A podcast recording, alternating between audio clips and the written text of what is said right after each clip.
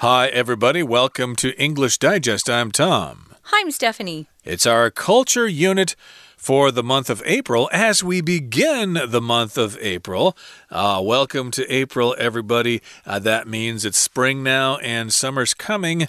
And if you happen to be in the UK, if all the travel bans have been lifted, uh, you might be looking for a way to have some fun. One of my favorite places to go in uh, England is a pub where they serve these great dishes. I don't drink, and so that's not why I go, but pubs in in England or Great Britain, they're really not just for alcohol. It's for getting together with your friends and eating some comforting food and, you know, talking, laughing. They even play games in some of the pubs. But I love the pubs over there. Uh, sounds like fun. I haven't been there myself.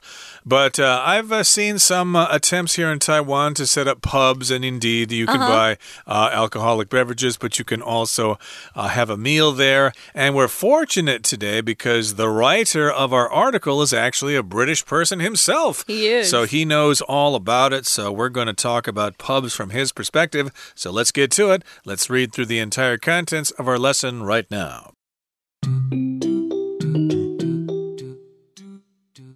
All over the world, adults enjoy going to bars with friends in order to socialize while enjoying a few alcoholic drinks. In the UK, however, pubs are so much more than that. The first establishments, primarily for serving alcohol, came to Britain with the ancient Romans. At these tabernae, people could stop for food, drink, and accommodations. This is where the word tavern comes from. Some taverns were inns where guests could stay overnight. Other taverns fulfilled a different purpose, creating a sense of community where people from all walks of life could converse freely. Now, pubs or public houses play this role. Pubs in the UK are generally open from 11 a.m. to 11 p.m. People will drop in not only for lunch, but also to work, meet friends, or relax with a pint of beer. Social games such as pool and darts are found in most pubs, while many also offer quiz nights. Fans of British sports, particularly soccer, will regularly gather to watch games in the pub's lively atmosphere. Furthermore, there are many family friendly pubs where kids are welcome though they are often forbidden from some areas of the pub and certainly can't buy alcohol. Going to the pub is a British custom. With over 48,000 licensed pubs in England alone, visitors are spoiled for choice if they want to grab a pint for themselves. Okay, so if you're traveling to Britain or the UK, England, Scotland, wherever, uh, you might want to go to a pub to find the heart of Britain, and that's quite nice. Uh, it might actually give you an opportunity to meet some locals and chat with them and stuff like that. Yeah. Uh, that's uh, something that's particular to Western countries, a pub or a bar. You don't really see them so much in Taiwan. Some of the big cities, of course, have clubs and bars and stuff like that, but uh, it's not generally as common as it is in the UK. So, yeah, if you want to, uh, you know, kind of mix with the locals and uh, rub elbows, as we say, yeah, head to the pub and you can find the heart of Britain. You know, I never thought about it because I really don't care to find pub, not find a pub, but a bar here in Taiwan. But I know two bars, and they're both owned by foreigners like us. Mm. I've never run into a bar uh, that was uh, created or set up by a Taiwanese person.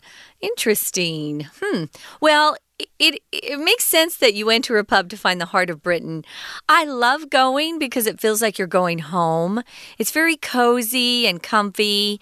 Um, it's not all fancy, but there are lots of tables and chairs, and people are laughing and talking. Uh, it's just really fun there. And of course, I love the food they serve. That's where you can go and get uh, shepherd's pie, which was is still one of my favorite dishes. and of course fish and, fish and chips, which everyone loves. So it says here all over the world, adults enjoy going to bars with friends. Uh, why? Well, in order to socialize.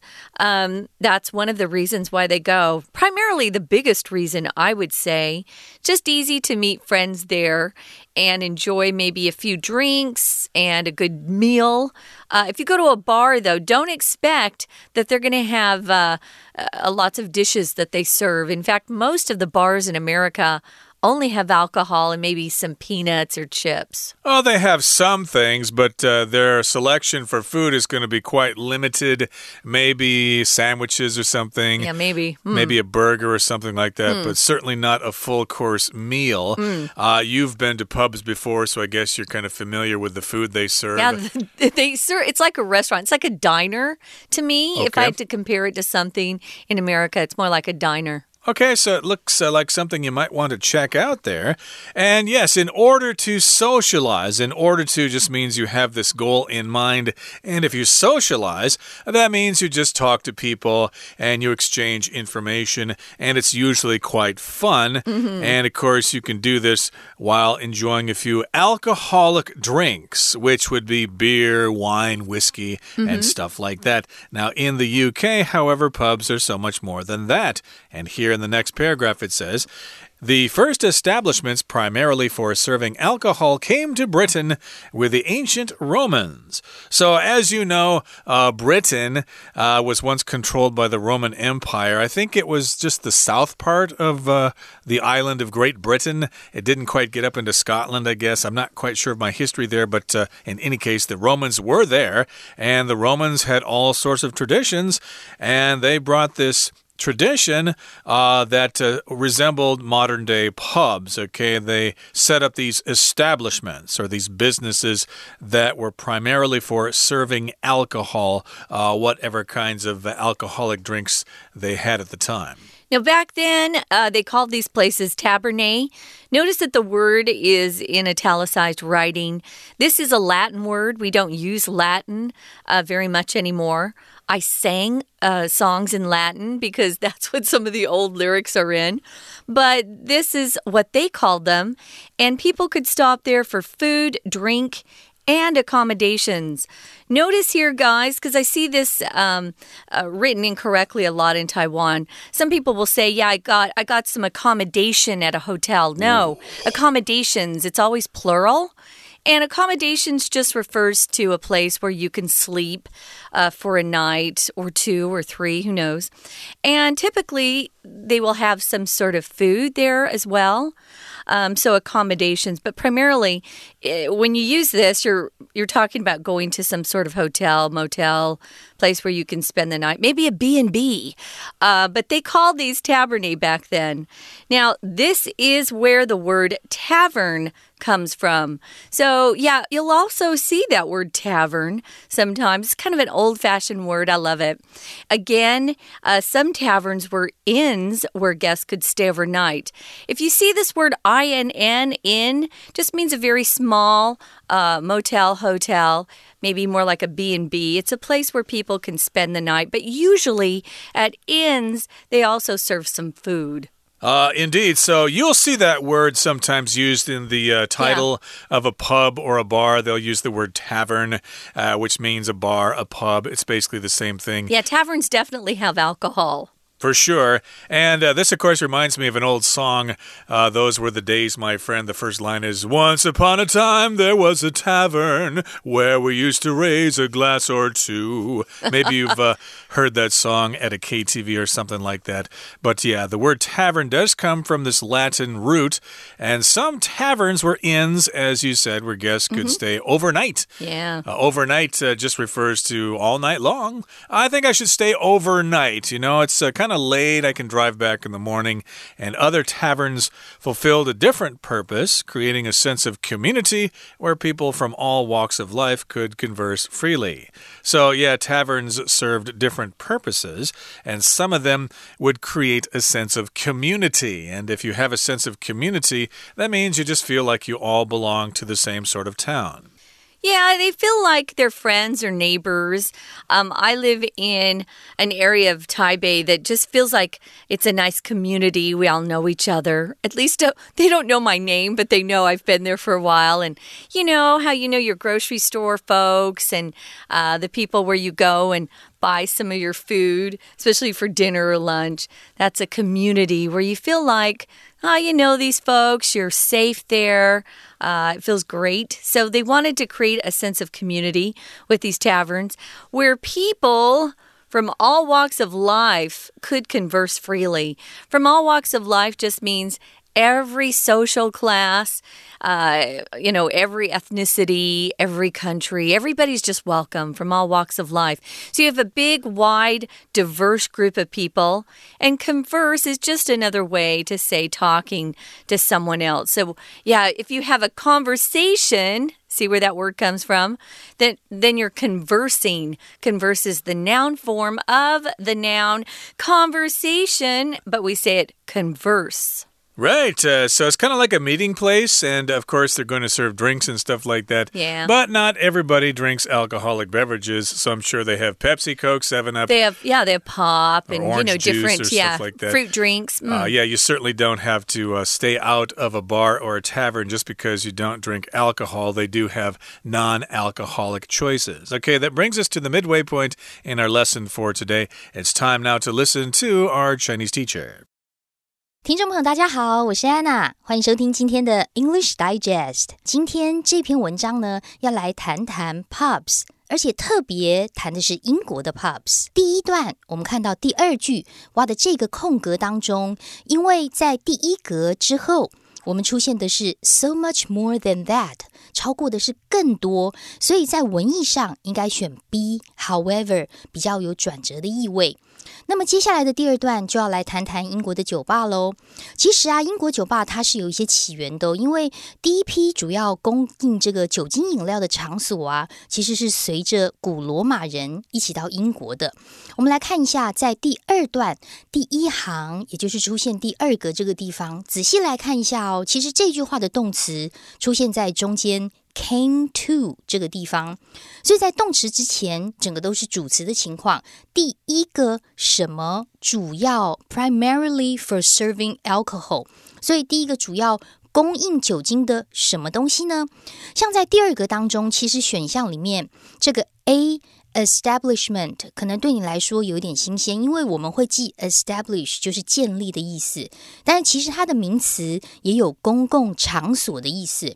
当然，酒吧是大家都可以去的，所以第二格选 A 的答案是比较适当。接下来我们来看，那么有一些可以是客人过夜的小旅店，那么其他的一些小酒馆呢，则会发挥一些不同的功能。在这句话当中，刚好因为是第三格，我们来看一下第三格这个动词，像 A 的选项叫做 regulate，使什么什么规律。那么 C 的选项呢是港口，或者是当动词藏匿。那剩下的 B 跟 D 大概是比较难选择。其实我们要看一下它的受词，因为受词是 purpose，是功能，是目的，所以它只能够搭配 D fulfill 这个答案。不过我们的 D 呢，fulfill 后面也有常见的一些受词，比如说 fulfill the needs，fulfill the requirements，fulfill one's ambition。那么 B 的 impose。通常都指的是推行或强制执行，像是 impose heavy fines、impose high taxes，或者是 impose a ban on alcohol。所以，因为搭配词的关系，第三题只能选 D 这个答案。那么，这样子的一个目的是什么呢？回到句子当中，在冒号之后，我们看到的是要创造一个所谓社区的归属感。而这个社区的归属感呢，在这样子的一个感觉当中，各行各业的人就可以自由自在的交谈。所以在这句话，a sense of community 其实也是一个先行词，而 where 到后面是一个关系子句，where 就是一个关系副词。所以 people 一直到后面的 freely 都是句子完整的。People from all walks of life could converse freely. in this sense of community，因为可以在这样子的一个社区归属感当中，就可以自由的交谈。We're going to take a quick break. Stay tuned. We'll be right back.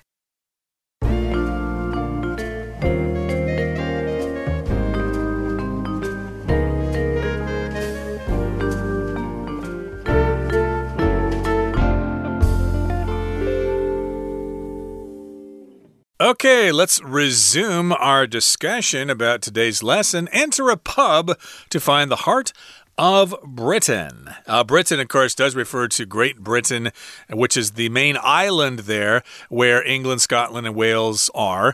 But uh, Great Britain or Britain just refers to the UK oftentimes, even though uh, Great Britain does not include Northern Ireland, but that's a technicality. But in any case, here in the third paragraph, it says, Now pubs or public houses play this role. So, yeah, this basically tells us where the word pub comes from. It's just short for public house. And again, it's a public house that plays this role. It uh, provides people with a sense of community, and anybody can go there old people, young people, uh, different uh, genders, different races can all go in there and converse. They can talk to each other and not worry about someone listening in and contacting the police, and then you get arrested for saying things against the president or something like that. Right. Wow, I never knew what pubs uh, was short for. It's short for public houses, which makes us it makes sense because everyone's welcome there, and uh, you get this sense of community. So here are the kind of the hours, the opening hours, as, as, you guys like to say here. Pubs in the UK are generally open from 11 a.m. to 11 p.m. Notice they're not open as late as most bars. Bars are usually open to at least 1 a.m., sometimes 2 a.m. Um, but these close at a, a pretty good hour. You know, they're open a little later than most restaurants, I would say. But people will drop in Dropping in is just kind of a casual way to say they're going there. But if you drop in, it's very casual, kind of spontaneous. They drop in not only for lunch, but also uh, to work. Yeah, you could work there. You know how people go to some of the coffee shops here or McDonald's and they sit there all day long and they do some work. Uh, people might do their work in a pub there. You can meet friends or relax with a pint of beer. Um, I don't know. Do we use pint of beer in America? It's very uh, nah kind of a British thing, isn't it? Yeah, you can have a beer. bottle or a can of beer yeah. or a draw of beer, and they're usually about 12 ounces, okay? At least in the United States, that's how we measure our beer. But uh, in England, you always hear about people having a pint. Let's go down to the pub and have a pint together. Yeah. And uh, let's see, is a pint, there are two pints in a quart, and then there are four quarts in a gallon. So a pint is basically just a glass of beer. Huh. Yeah, but that's how they measure it. And a pint is an actual measure word for liquid over there. Mm. So a pint of beer. And yeah, like Tom just demonstrated, sometimes they won't say of beer. They'll just go, let's go have a pint together. And it typically refers to a type of beer, whatever beer that is. There are lots of different kinds there. So, yeah, there are also social games. You can play pool if it's a bigger pub and they have a pool table inside. Or they might be playing darts, uh, which I saw in the pub, the couple of pubs I went to. I never saw one with a pool table, but uh, I didn't go to that many pubs while I was visiting. So the darts are a fun game to play. I'm terrible at that. We had one in my home growing up. I Always lost. And they also have something called quiz nights, which is kind of popular in some cities. Uh, you'll be on a team and they'll have questions of trivia.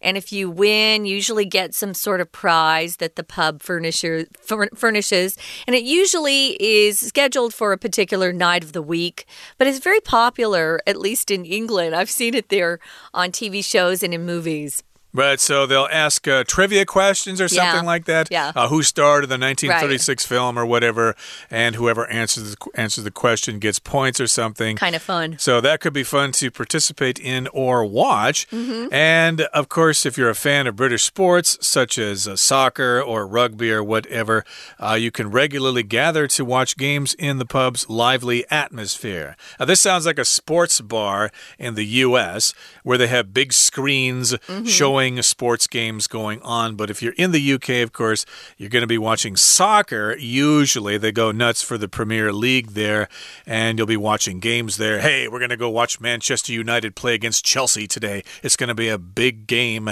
And of course, there'll be a big, lively atmosphere there. People will be really into it. They'll be cheering at the screen when there's a goal and stuff like that, which probably means they're not going to be cheering very often, but they'll probably uh, Tom. cheer during key plays and stuff like that.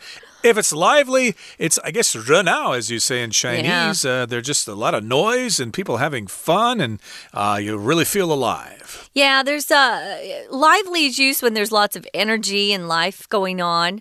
People are very active, they're outgoing, they're talking, they're laughing. Um, so it's fun if somebody says, uh, Oh, I went to a really lively party Friday. Just means there was a lot of activity going on, lots of fun. Furthermore, there are many family friendly pubs. If you ever see this, a family friendly, uh, put in front uh, front of some noun. It just means kids are welcome. You know, kids aren't always welcome at every restaurant or even, um, I don't know, some clubs. They'd prefer you keep your kids at home because they're usually kind of loud and they misbehave. That's just because they're kids. Kids, uh, you know, have a hard time sitting still. So there are a lot of family friendly pubs where you can bring your kids, they're welcome. Uh, they have those booster chairs or booster seats that help them sit up higher so they uh, can eat some food at the table. Um, though it says they are often forbidden from some areas of the pub. Uh, if you're forbidden, uh, it just means you're not allowed to go somewhere. You're you're banned from a place. Uh, lots of things can be forbidden. It's forbidden to eat on the MRT or chew gum. It's a, I don't say it's against the law. It just means it's forbidden. It's against the rules, and you'll have to pay a fine if they catch you. So kids are welcome at some pubs, but there may be areas of the pub where they shouldn't go, and they certainly cannot buy alcohol or drink it. Uh, right, they do have a drinking age in the UK as they do in the United States. You have to be a certain age in order to buy alcoholic beverages. I believe that is also the case here.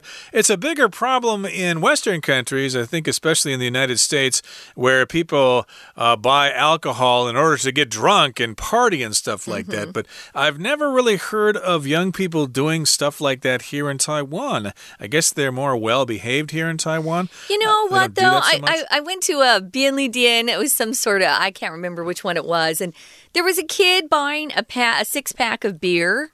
He obviously wasn't old enough, Right. and they didn't ask for ID. And I said something to the clerk. I said, "Hey." Shouldn't you stop him from buying that? And he just kind of shrugged. I don't think it happens as much here like you, Tom. I think in America, there's more of a drinking culture. Uh, indeed. And uh, I must assume that there is a drinking culture in the UK as Oh, yeah. well. So they're probably going to card you or ask for your ID if you look a little too young to buy Mm-hmm. alcohol. Uh, I haven't bought alcohol in many years, but uh, the last couple times I've uh, bought alcohol, uh, they haven't carded me at all. They did not ask for my ID at all because I obviously don't look like I'm 16 anymore. But uh, yeah, they have separate areas in the pub for different people. And going to the pub is a British custom with over 48,000 licensed pubs in England alone. Uh, that's a lot, and visitors are spoiled for choice if they want to grab a pint for themselves. So, if you're spoiled, of course, uh, that means people are doing th things for you all the time, and you're used to it, and maybe you get a little demanding. But uh, this might be a British uh, phrase here that we don't really use so much in America, but to be spoiled for choice just means you've just got so many choices, you just don't know how to decide. Yeah, it's kind of a cool phrase. I just looked up the age limit or age requirement. Uh, you have to be 18 to buy alcohol in the UK, but if you're with your parents or an adult, you can actually drink alcohol at 16 or 17 in some of these places. They have different rules in different areas, but to buy it, you have to be 18. So, yeah, hopefully, uh, yeah, they'll card you or make sure you're of a legal age before they sell you alcohol. Yeah, it should also be noted that uh, beer alcohol levels vary from state to state in the U.S. Oh, interesting. And I don't know what they are in England or Britain, so you might want to do some research there because uh, some people in Taiwan just can't handle their alcohol. Uh, some can, some can't. Uh, so if you are planning to drink there, you might want to know about the levels of alcohol in the beer and stuff like that. But it is mighty tasty, I've heard, and it's worth trying out. Okay, that brings us to the end of our lesson for today. It's time now to listen to our Chinese teacher. 好，接着我们来看到第三段喽。那么现在酒吧就会扮演这种角色喽，因为英国的酒吧通常都是从早上十一点营业到晚上十一点。那么大家呢就会在这边吃午餐呐，有时候工作啦，或跟朋友碰面，甚至会喝一些啤酒来放松。不过大多数的酒吧呢都会有像撞球或者是飞镖设这些社交游戏，但是还有一些酒吧呢会有竞猜之夜。offer，呃，they offer quiz nights。所以，我们来看一下，这里在第三段，也就是第四题第四格这个地方，在第四格，我们其实逗点的前后都有动词。逗点之前的动词是 are found，are found。逗点之后的动词是 offer，offer。所以第四格一定要选一个连接词。那么连接词部分，在 A 是 so。表示所以，C 的 while 呢有几个功能，可能是 when 表时间，或者是 although 虽然如何如何，甚至是 but 但是如何如何，或者是第四个功能就是表示一种对比对照，表示另外一种情况。所以根据词性的判断，我们第四题选 C while。然而呢，还有一些其他的酒吧都会提供像竞猜之夜这样子的游戏，所以第四格选 C。那么当然喽，在英国，在体育盛世，尤其是足球是非常受欢迎的，所以很多的体育迷也会在这边聚集，然后呢观看比赛。另外还有很多适合家庭、欢迎小孩子入内的酒吧。当然喽，小孩子是不能够进去酒吧的某一些地方，而且是不能买酒的。我们来看一下，在最后面第五格这个地方，句子当中其实有一个关系子句，先行词是 many family-friendly pubs。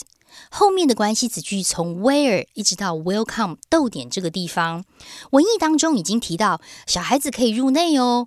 逗点之后，虽然 they 指的是小孩，小孩是不能够，也就是被禁止在 pub 某些区域行走。然后第五格。后面看到的是不能买酒，所以小孩小孩当然是不能喝酒的喽。看文意上这样子是比较通顺，所以第五格我们要选 D。Certainly, of course, children cannot buy alcohol。所以有空的话，如果真的到英国，或许可以试试看到 pub 里面去走走哦。我是安娜，我们下次见。That is it for today's lesson. Thanks for listening. And gee, I hope uh, some of these travel bans have been lifted so we can indeed head to England and check out their pubs. Don't worry, uh, if it's not happening now, it will happen pretty soon. From all of us here at English Digest, I'm Tom. I'm Stephanie. Goodbye. Bye.